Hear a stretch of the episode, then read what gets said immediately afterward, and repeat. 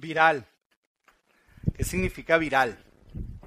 Viene de virus. Eh, hoy vamos a hacer, hoy la enseñanza no es parte de una serie, sino es una enseñanza que nosotros llamamos Stand-Alone Preaching de un solo día, porque queremos conectar un poco con lo que estuvimos hablando la semana pasada, estuvimos hablando un poco sobre compartir nuestra fe y queremos conectarnos un poco con eso. Y quisimos usar el nombre viral. Si tú estás en lo que es social media, en lo que es Facebook y Twitter y todo eso, de alguna manera puedes entender lo que es viral. Eh, si estás conectado en eso esta semana, probablemente viste un video de un conductor famoso de Fórmula 1 que fue a comprar un lugar en carros usados, no sé si lo vieron o no lo vieron, y entonces él se, disfrazó de que era un cliente normal y cuando se montó el vendedor con él arrancó a manejar como si fuera Fórmula 1 y el hombre casi le dio un infarto y eso estuvo corriendo por todo el social media, estuvo corriendo por todos lados y personas decían que parece que era mentira, no era verdad, parece que era parte de promover eh, algún tipo de carro, lo que sea. Pero lo último que ha estado de moda viral, lo último que ha estado más de moda a nivel viral, a nivel de todo lo que es las, redes sociales, es lo que nosotros llamamos el Harlem Shake. No sé cuántos han visto los Harlem Shake. Los Harlem Shake, realmente el Harlem Shake empezó en 1981, eh, lo hizo famoso un hombre, y el año pasado, con una canción, y el año pasado, este año, empezando en enero, eh, unos jóvenes de Australia, un grupo de jóvenes de Australia, creo que se llaman los eh, The Sunny Coast Cape, hicieron el primer Harlem Shake y lo publicaron en enero. Hicieron el Harlem Shake. Agarraron esta canción de 1981, hicieron una versión de 30 segundos, hicieron una versión de 30 segundos, donde básicamente lo que se basa es que en los primeros 15 segundos hay una persona bailando con una máscara o con algo en la cabeza. ¿Lo han visto alguna vez? Está bailando con la cabeza y está bailando como si nada. Y hay un grupo de personas alrededor de ellos que no tienen ni idea de qué es lo que está pasando, no están viendo, no entienden nada. Y de repente, después de los, 30 después de los 15 segundos, la música cambia. Y todos los que están al lado empiezan a bailar como unos locos. Empiezan a bailar, empiezan a brincar, empiezan a... Yo no sé si tú lo has visto o no lo has visto, pero como a nosotros nos gusta dar buenos ejemplos, y no queremos que tú estés yendo para YouTube a ver algunos Harlem Shakes que a lo mejor no son muy saludables, nosotros decidimos hacer uno. Nosotros dijimos, vamos a hacer un Harlem Shake que sea PG-13, que lo podamos poner en la iglesia y lo podamos ver, que podamos presenciarlo para que la gente entienda que esto es el Harlem Shake, porque algunos de ustedes no andan en Facebook y no andan en Twitter. Entonces yo me reuní con los líderes de la iglesia, los líderes de acá. Y en una noche de copas y una noche loca, no mentira. y estábamos reunidos y decidimos hacer un Harlem Shake para poderles mostrar a ustedes, para tratar de informarles lo que es viral. Quiero que vean este video.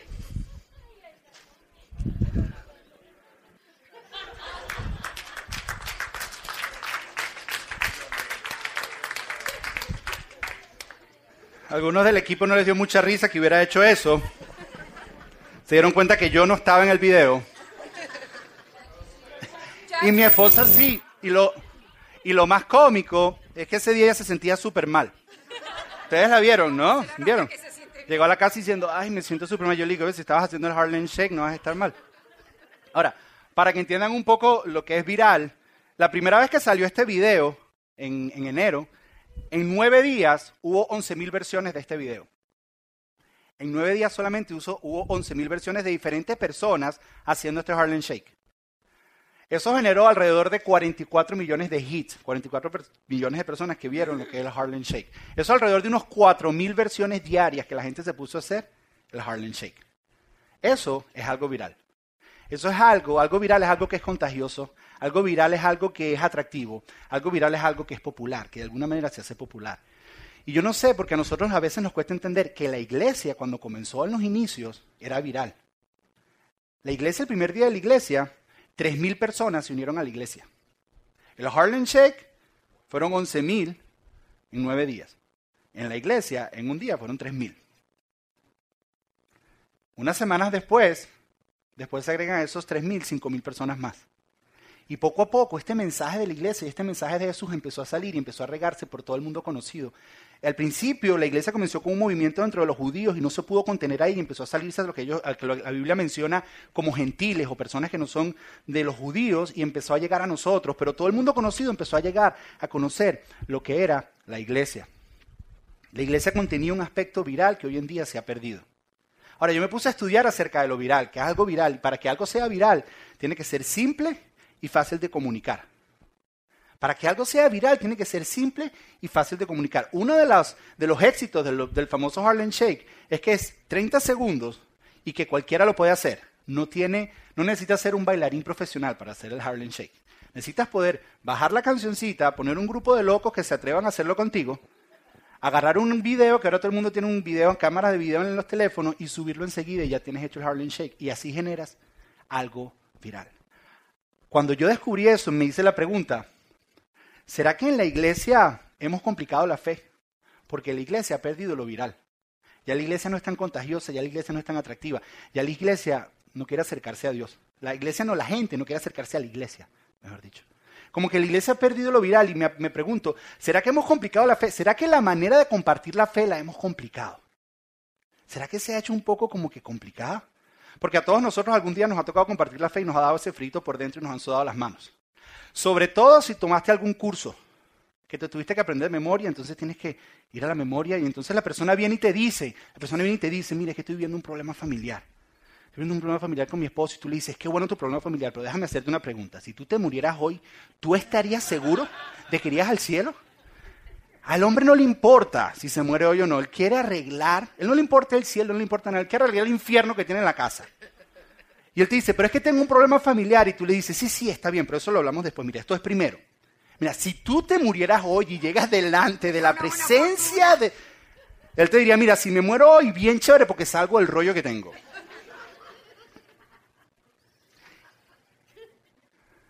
Y de alguna manera hemos complicado la manera de compartir nuestra fe. Hemos complicado. Yo empecé, a estudiar, empecé a investigar acerca de por qué la iglesia era viral conseguí un versículo. Un versículo que he leído mucho tiempo en mi vida. Lo he leído una y otra vez, una y otra vez, y yo creía que lo entendía hasta que descubrí este principio.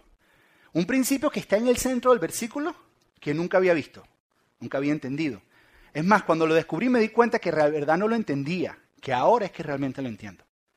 Y es un versículo que cuando vean se van a dar cuenta que lo que hay en este versículo está en el centro de todas nuestras relaciones. Es el epicentro de todas cada una de las relaciones que tenemos. Yo creo que si lo ponemos en práctica, podemos hacer de la iglesia algo viral algo contagioso. Yo creo que si lo hacemos, lo ponemos en práctica, podemos afectar nuestra comunidad, la comunidad del Doral, y podemos incluso afectar nuestras vidas, no solo nuestras vidas, nuestro mundo. Si nosotros ponemos en práctica este principio que está escondido detrás de este versículo, que realmente no está escondido, lo que pasa es que no leemos bien, pero está ahí mismo. Porque yo soy de los que creo que la Biblia no es difícil de entender, simplemente tienes que leerla. El problema es que no es que no entiendo la Biblia, y entonces yo le pregunto a la gente, ¿alguna vez la has leído? No, claro, si no la entiendes, si no la lees, no la entiendes, tienes que leerla. Este principio está ahí. Un día Pablo le estaba escribiendo a una iglesia en una ciudad de Colosas y realmente le estaba escribiendo a cristianos. Y esta es la carta que vamos a leer, la carta a Colosenses. Y le estaba escribiendo a cristianos para darles ánimo. El hecho que le estaba escribiendo a cristianos nos da un poco de seguridad a nosotros de que lo que él está escribiendo a ellos no lo podría escribir a nosotros. Va dirigido hacia nosotros. Y él está escribiendo a estos cristianos para darles ánimo por algo que Pablo estaba viviendo, pero al mismo tiempo para darle algunas instrucciones y alguna sabiduría, algunos, algunos consejos de sabiduría para esta iglesia. Quiero que vayas en tu Biblia conmigo a Colosenses, capítulo 4, versículo 3, y dice así. Dice, oren también por nosotros, esto es Pablo hablando, esta es la parte final de la carta de Pablo. Pablo está escribiendo la carta y esta es la parte final, como decir lo más importante de la carta. Si ves cuando tú escribes un email hoy día, que casi no escribimos cartas a mano, pero escribes un email, y tú quieres que algo realmente resalte, que colocas? Colocas un pies para que a la gente no se lo olvide. ¿Por qué? Porque lo último es como lo más importante, es lo que se le va a quedar a la gente en la mente. Y Pablo está escribiendo esto como la despedida de su carta. Este es su pies de su carta. Y dice, oren también por nosotros, Pablo quiere decir, para que Dios nos dé muchas oportunidades. Y esta palabra es importante, oportunidades, manténlo en mente porque vamos a definir cuáles son esas oportunidades. Muchas oportunidades para hablar de su misterioso plan acerca de Cristo. Por eso estoy aquí en cadenas. Pablo en ese momento que escribe esta carta le habían sentenciado dos años de cárcel por predicar de Cristo. Y desde la cárcel él escribe esto y le dice, por eso estoy aquí encadenado. El próximo versículo dice sí, oren, dice esto, cuando se me den las oportunidades, dice, oren para que pueda proclamar el mensaje con la claridad que debo hacerlo. Oren para que deba proclamar. Es un misterio, pero por favor, oren para que yo pueda proclamarlo con la claridad que debe hacerlo. Eso es algo que nosotros creemos fuertemente aquí en esta iglesia. Es por eso que tratamos de siempre ser didácticos, es por eso que hacemos Harlem Shakes, es por eso que hacemos diferentes cosas para que de alguna manera ustedes puedan tener claro el mensaje misterioso de Cristo, para que se vayan con algo claro. Y eso es lo que Pablo está diciendo. Dicen, continúen orando por mí, por favor, para que yo pueda comunicar en cada oportunidad que se me dé este mensaje claro. Ahora, en el próximo versículo, Pablo va de alguna manera a lanzar una curva, va a voltearlo, dice, oren por mí, esta es mi responsabilidad, pero ahora voy a voltearlo hacia ustedes, gente en Colosas, ustedes cristianos, gente en Iglesia Oral, lo estoy volteando hacia ustedes para que vean lo que les toca hacer a ustedes. Y el próximo versículo dice así, vivan sabiamente entre los que no conocen, entre los que no no creen, perdón, en Cristo, y aprovechen al máximo cada oportunidad. Vivan sabiamente entre los que no creen en Cristo y aprovechen al máximo cada oportunidad. Ahora, yo conozco mucha gente que no cree en Cristo. Yo conozco mucha gente que necesita acercarse a Dios. Y yo sé que tú también. Y el consejo que Pablo nos da es que vivamos sabiamente entre ellos, aprovechando al máximo cada oportunidad. Aquí usa la misma palabra que dicen oren para que a mí se me den oportunidades. Como Pablo queriendo decir, yo voy a estar orando por ustedes para que ustedes se le den oportunidades. Pero cuando se le den oportunidades, aprovechenla cada una de ellas al máximo. Aprovechen cada una de esas oportunidades al máximo. Ahora, si esto terminara aquí, cada una de esas oportunidades o el vivir sabiamente, cada uno de nosotros tuviera una interpretación diferente. Personas dirían, ok, vivir sabiamente entre los, entre los que no creen en Cristo es empezar a ir a los lugares que ellos van, empezar a vestirme como ellos se visten. Eh, o tal vez si es en la iglesia, bueno, ¿sabes qué es? Quitémonos la corbata y pongámonos blue jeans. O tal vez, dependiendo de dónde estás, es dejemos los blue jeans y pongámonos un traje.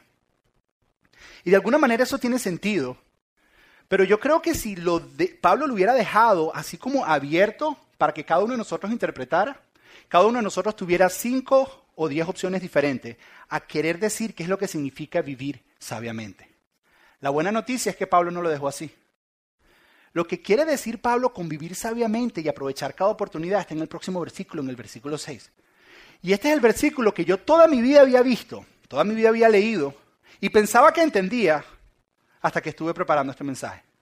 Al principio está ahí y muchas veces lo aplicaba, como le voy a compartir ahora, pero no entendía que era realmente lo que Dios quería decirme. El versículo es este, dice, que sus conversaciones sean cordiales y agradables, a fin de que ustedes tengan la respuesta adecuada para cada persona. Dice que seamos cordiales y que seamos agradables, que nuestra vida de alguna mente sea agradable y sea cordial. En la Reina Valera del 60 dice que tengas gracia en tu manera de vivir y que estén llenos de sal. Sal era algo que se usaba para condimentar, de alguna manera para purificar a las personas. O también puede ser para generar algo de hambre y de deseo a las personas de probar tu estilo de vida. Entonces, yo asumía este versículo y decía que vivamos de una manera cordial y agradable para las personas. Esa era mi interpretación del versículo. Yo decía, tengo que vivir de una manera que esté lleno de gracia y lleno de sal en mi vida para las personas, para que cuando las personas vean mi manera de vivir, de alguna manera u otra puedan acercarse a Cristo, puedan sentir sed, puedan sentir hambre y no se sientan de alguna manera rechazados, vivir con gracia. Pero me faltaba entender el principio detrás del versículo, una palabra extremadamente importante. Una palabra que es la que soporta y apoya todo el principio de este versículo. Es una palabra extremadamente importante, es una palabra que es el centro de cada una de nuestras relaciones. Y es la siguiente palabra. Vuelve, pasa a la próxima slide. Dice que sus conversaciones sean cordiales y agradables. Conversaciones. Las conversaciones son importantes. Conversaciones están en el centro de todas nuestras relaciones. Conversar, conversar es más que hablar. No sé si tú sabes eso. Conversar significa que no hablas a la persona, sino que hablas con la persona. Conversar toma tiempo. Hay conversaciones que empiezan y que a veces no terminan, porque es una conversación que continúa por mucho tiempo. Conversar, conversar tiene sus altas y sus bajas, hay acuerdos y desacuerdos. Pero lo más importante de todo, que tal vez tenemos que entender, es que en las conversaciones, la próxima, Salva, porfa, en las conversaciones, que las conversaciones generan conexiones. Es las conversaciones lo que genera conexiones con las personas. Es a través de conversaciones. Muchas veces nosotros queremos vivir un estilo de vida que modele, pero no tenemos conversaciones con las personas. Y las conversaciones son las que generan conexiones con las personas. Y todos nosotros conocemos este principio. En nuestro matrimonio, por ejemplo, en nuestro matrimonio. Cualquier persona inteligente que quiera tener un matrimonio saludable sabe que su matrimonio debe tener muchas conversaciones. muchas conversaciones. Y algunas van a ser bien amenas y bien dulces, y algunas van a ser un poco más ruidosas. A lo que yo no llamo peleas, sino llamo conversaciones apasionadas. Pero van a haber conversaciones. Yo soy de los que creo que los matrimonios cuando empiezan a tener problemas es cuando o él o ella, uno de los dos, se sale de la conversación. ¿Viste? Cuando te dice, es que contigo no se puede hablar.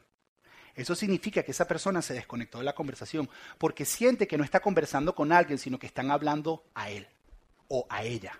Entonces no puede hablar, su opinión simplemente no vale. Entonces se desconecta y cuando se desconecta de la conversación, se empieza a alejar y se empieza a enfriar. Porque simplemente no pueden haber conversaciones.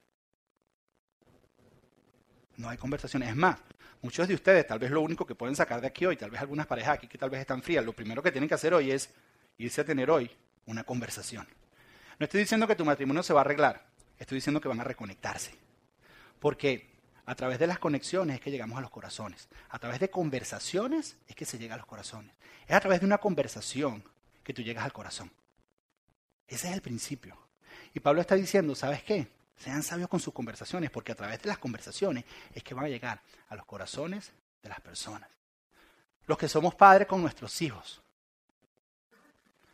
Si queremos llegar al corazón de nuestros hijos, es a través de conversaciones. Yo creo en la disciplina y creo en la corrección. Y creo que nuestros hijos tienen que entender las consecuencias de sus acciones. Yo eso lo creo. Pero es a través de conversación. Si tú sientes que tu hijo está distanciado, si tú sientes que tu hijo está frío, ¿sabes qué? Siéntate y conversa con él o con ella. Porque a través de la conversación es que le vas a llegar al corazón. Y vas a poder entender qué es lo que está viviendo. Y cuando llegues al corazón vas a tener influencia para poder hacer algo en el corazón de esa persona, en el corazón de tu hijo. Esta mañana mi esposa ni sabía que yo hablar de esto. Estaba sacando a mi hijo del baño, Mateo, y mi hijo, mi hijo estaba, yo no sé, ahora anda con una de fashion, de que le gusta ponerse el pelo parado y le gusta escoger ya su ropa. Y estaba mostrando su voluntad y qué es lo que quiere y lo que no quiere. Y eso es un, eso es un problema para mi esposa porque a ella le gusta vestirlo. Entonces le puse una manera de vestir y él dijo, yo no quiero vestirme así, cámbiame, no quiero. Y empezaron a discutir y están teniendo una discusión y yo me estaba bañando y yo me estaba bañando. Y mi esposa dijo algo bien claro, mi hijo no entraba en conciencia, no estaba, como que se cerró, como que se cerró, no, no me gusta, no me gusta. Y mi esposa hizo algo bien clave que nosotros aplicamos. Le dijo, ok, vamos a hacer algo, para de llorar. Ahorita que salgamos, vamos a hablar. Sí, es porque que ella lo que ella estaba diciendo, quiero escuchar tu corazón. Quiero entender por qué estás haciendo lo que estás haciendo. Quiero comprender, quiero cuidar tu corazón porque nosotros como padres lo que queremos cuidar es el corazón de nuestros hijos. Por ejemplo, yo, yo, cuando tenga esa famosa conversación del sexo con mi hijo, esa charla, yo la tuve con mi papá. Lo primero que hicieron mi papá para tratar de, a lo mejor escuchan el mensaje, yo no sé si lo escucharon o no. Lo primero que trataron de hacer para evitar la conversación fue darme un libro de sexualidad y me dijeron, mire ahí muchacho. Y yo veía dibujitos y no entendía un montón de cosas. Generó un poco de preguntas las cuales me fueron respondiendo poco a poco, pero la conversación con mi papá con respecto a la sexualidad fue una conversación de cinco minutos. fueron los cinco minutos más largos y más extraños de mi vida, pero fueron cinco, fueron cinco minutos. Pero no lo juzgo porque estoy seguro que su papá no la tuvo con él, por lo menos me dio cinco minutos y me la dio. Ahora, con mi hijo yo quiero hacer algo diferente, mi esposo y yo lo hemos hablado. La primera vez que yo me siento a hablar con él acerca de esto, le voy a decir, mira Matthew, nosotros ahorita no vamos a tener una charla vamos a tener una conversación. Va a ser una conversación abierta y continua que no va a terminar hoy, sino por tu resto de tu vida y mientras tú vayas creciendo tú vas a tener preguntas. Y yo quiero que tú sepas que aquí está el espacio abierto para que tú puedas venir a preguntarme, porque una conversación es algo que dura mucho tiempo. Una conversación no es algo que termina cuando me dejo de ver con la persona. Una conversación es algo que continúa y está abierto. Ahora, nosotros entendemos este principio y estamos claros. La pregunta es, ¿Por qué es tan difícil aplicar este principio a aquellas personas que no creen en Cristo? A nosotros nos cuesta aplicar este principio con las personas que no creen en Cristo. ¿Por qué? Yo soy de los que creo que la iglesia, en vez de tener conversaciones, se ha encargado de tener confrontaciones. Yo soy de los que creo que la iglesia, que la iglesia en vez de tener conversaciones, ha tenido intentos de conversiones. Queremos convertir a todo el mundo. Yo creo que en vez de conversar, vemos a la gente y vamos a condenar. Y empezamos a condenar a las personas. Y en vez de tener conversaciones, lo que tenemos es confrontaciones. Y algo que he descubierto yo, si quieres apagar el proyector un momento, salva, algo que he descubierto yo, no se preocupen, no es un riñón que estoy donando, ni son empanadas que estoy vendiendo, ni es pescado tampoco. Todo me lo dijeron, ¿ok? Tampoco son ayacas. Algo que he descubierto yo es que cuando las conversaciones, cuando tú un corazón lo empiezas a atacar con confrontación y condenación, el corazón se va enfriando. El corazón se va enfriando y el corazón, me estoy mojando. esto no lo pensé bien. ¿Ok? I didn't think it through. Y el corazón, y me estoy congelando las manos. El corazón se, el corazón se empieza a enfriar y se empieza a endurecer. Y después tú te preguntas, empiezas a condenar a las personas y empiezas a confrontar a las personas y te preguntas por qué ellos están fríos hacia Dios. Y el corazón empieza a enfriarse. Te empiezas a preguntar, empiezas a preguntar por qué. ¿Por qué las personas están frías hacia ti? ¿Por qué las personas no quieren ir a la iglesia? Lo invitas a la iglesia y no quiere. Y su corazón es tan frío, su corazón está duro. ¿Por qué? Por toda la condenación y confrontación que tú has traído. Y el corazón se ha enfriado. No se preocupen, ya lo voy a poner de regreso. Ahora, quiero que pienses en Jesús por un momento. Gracias. Quiero que pienses en Jesús por un momento. Jesús, Jesús era el rey de las conversaciones. Todas las interacciones que él tenía con personas eran con conversaciones. Jesús estaba en la cruz con un ladrón de un lado y un ladrón del otro. Gracias. Que me van a traer más toallas y más cosas. Estaba con un ladrón de un lado y un ladrón del otro y Jesús estaba conversando con ellos. La semana pasada vimos que Jesús se encontró con una mujer samaritana. Y esta mujer fue al Starbucks de la época,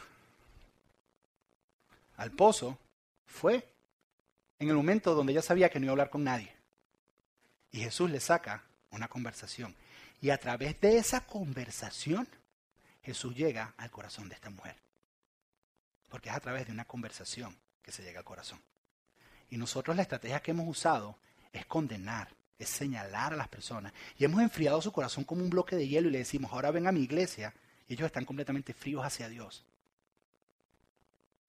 No quieren, ¿por qué? Porque lo que hemos hecho es condenar y señalar.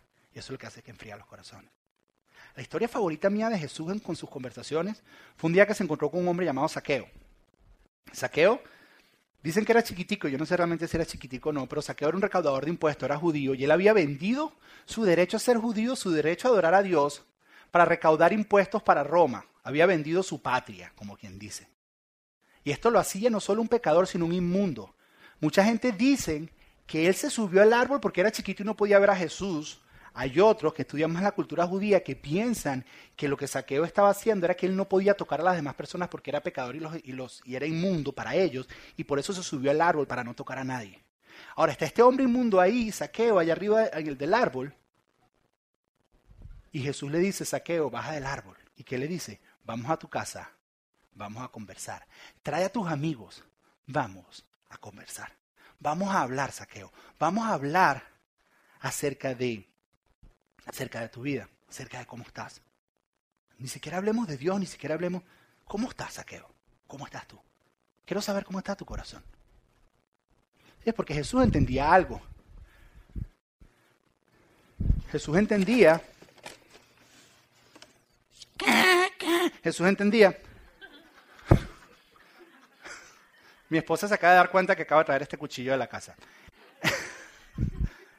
Jesús entendía que, así como la condenación de alguna un cuchillo en una iglesia, hermano, que, que así como la condenación endurece el corazón, así como la confrontación endurece el corazón, de alguna manera las conversaciones de alguna manera abren y las conversaciones son un poco messy y tal vez te puedes salpicar mientras estás haciéndola, porque sabes que es difícil, ojo, ojo, es difícil conversar con alguien que no piensa igual que tú.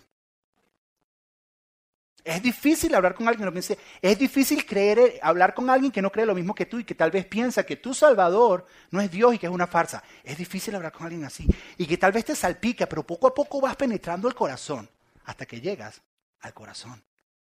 Pero lo haces a través de conversaciones. Te voy a dar un ejemplo personal, dos ejemplos personales que están conectados.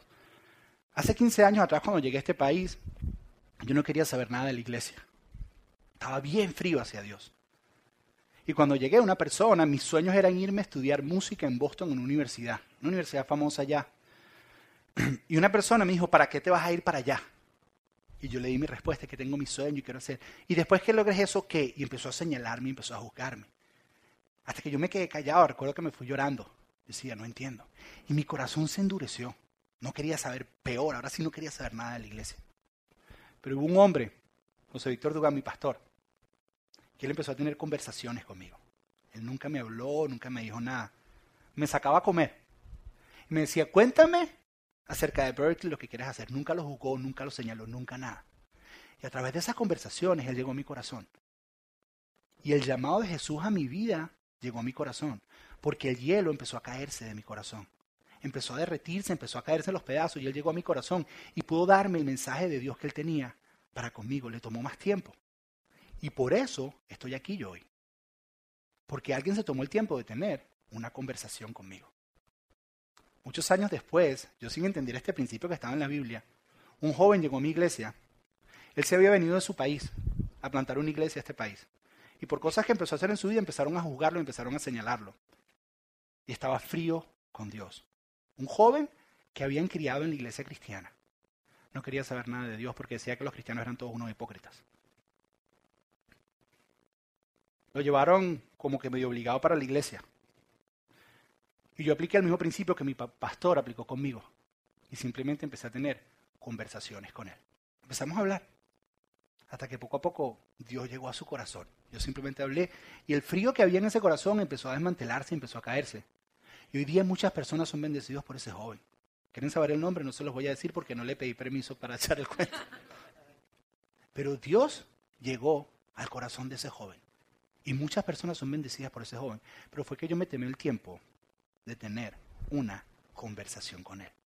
Nosotros lo que hacemos es condenar a las personas y ponemos sus corazones con un bloque de hielo y le decimos, ven, te invito a mi iglesia. Las luces son súper cool, los videos son súper cool y el predicador es bacanísimo. Dice, pero ¿para qué? Si, si son como tú, que lo que hacen es condenarme, yo no quiero ir. Porque las conversaciones son las que llegan a los corazones. Ahora, si tú dices que es mentira, yo quiero que tú veas conmigo cómo terminó la conversación de saqueo con Jesús. Jesús llegó, comenzaron a hablar y comenzaron a conversar. Y en medio de la conversación, saqueo hace esto. Mira cómo dice el versículo. Lucas dice así. Lucas 19.8 dice, mientras tanto, eso mientras estaban hablando, Saqueo se puso de pie delante del Señor y dijo, esto, esto es el resultado de una conversación. Dijo, Señor, daré la mitad de mis riquezas a los pobres, y si estafé a alguien con sus impuestos, le devolveré cuatro veces más. Simplemente porque él se detuvo a conversar. Ahora mira lo que continúa diciendo y dice, Jesús respondió, la salvación ha venido hoy a esta casa, porque este hombre ha demostrado ser un verdadero hijo de Abraham. Y Jesús dice esto, el Hijo del Hombre vino a buscar y a salvar a los que están perdidos.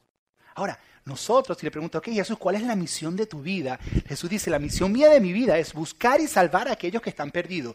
Y nosotros como iglesia hemos sabido qué es salvar. Nosotros sabemos cómo tú salvas a las personas, Dios. Nosotros sabemos que es a través de la cruz y a través de la sangre. Nosotros sabemos que la salvación es a través de ti. Quiero preguntarte algo, Jesús. ¿Cómo buscamos a las personas? ¿Cómo vas a buscar a las personas? ¿Cómo vas a hacer que tu iglesia sea viral y se haga popular? Y yo creo que Jesús diría, a través de conversaciones. Una conversación a la vez.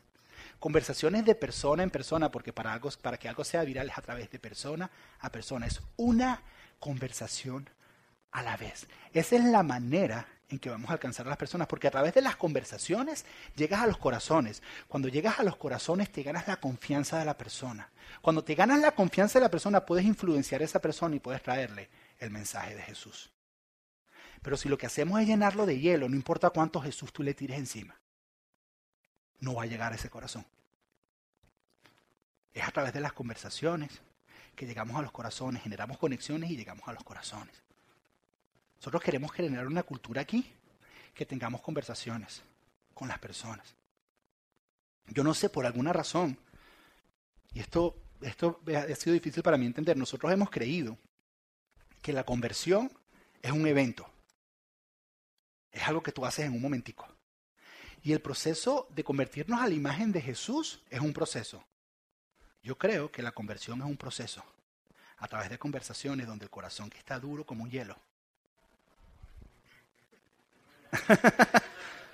¿Será que tengo que terminar? la conversación empieza, el corazón empieza a derretirse. Porque yo pienso que es un proceso, ese proceso de conversión. Eso es lo que yo creo.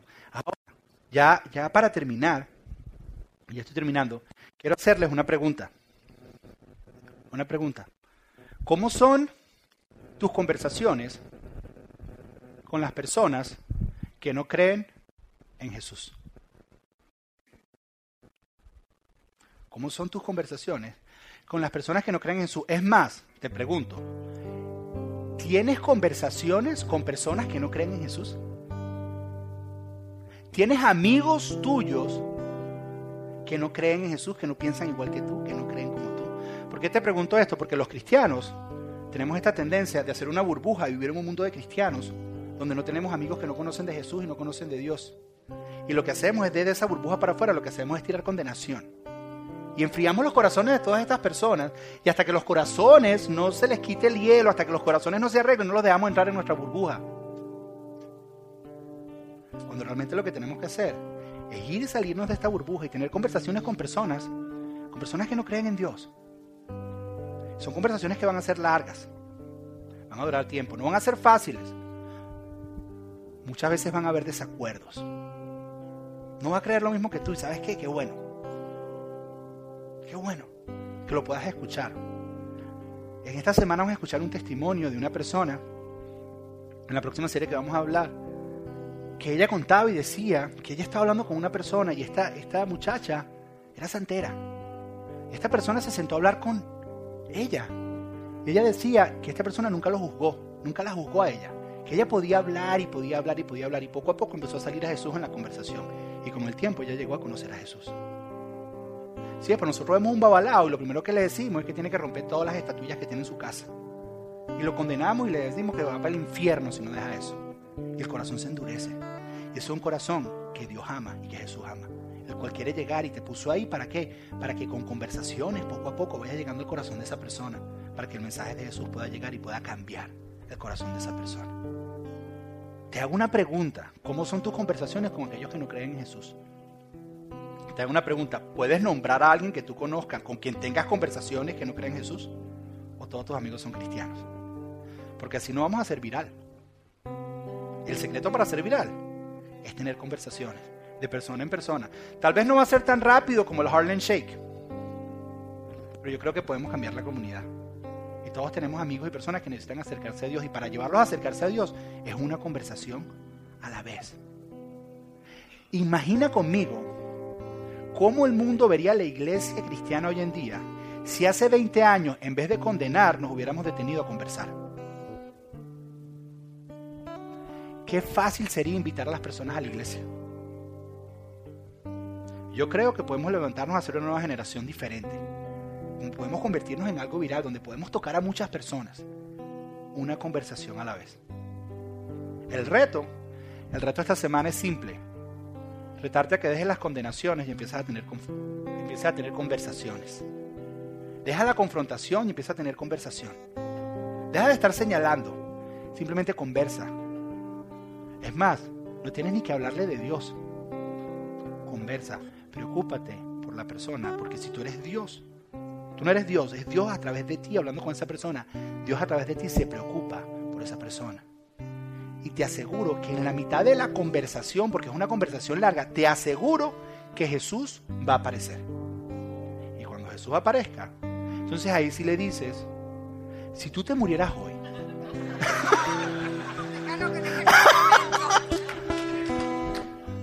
No, cuando Jesús aparezca, tú vas a saber qué hacer.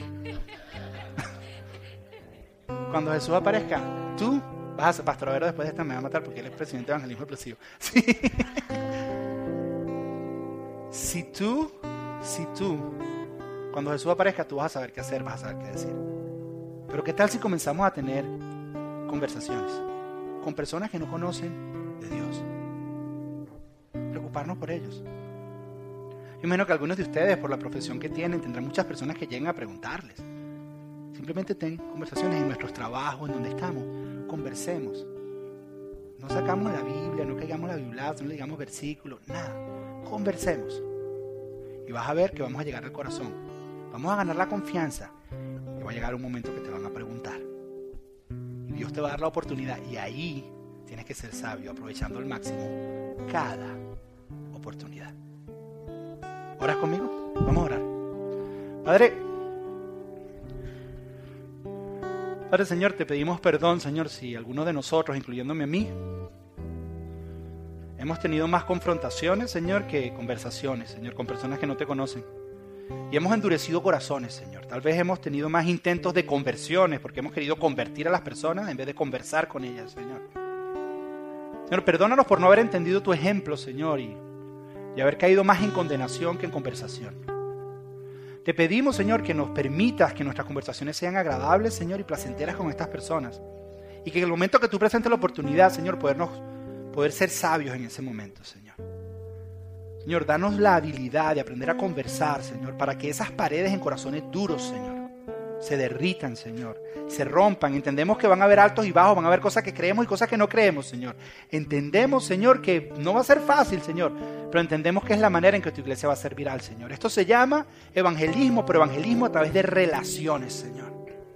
Es a través de llegar a personas que tú amas, que nosotros amamos, que necesitan acercarse a ti, pero lo vamos a saber, lo vamos a hacer una conversación a la vez, Señor. Ese es nuestro deseo esa es nuestra petición, Señor. Ayúdanos a controlar nuestra lengua, Señor, y no estar condenando, sino empezar a conversar, Señor.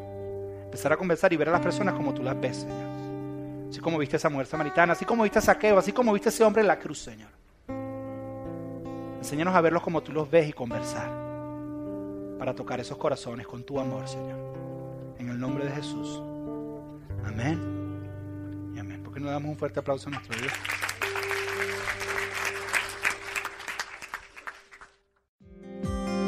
Gracias por escuchar Eclesia Doral Podcast. Para más información acerca de nuestras reuniones y horarios, visita nuestra página web al www.eclesiadoral.org.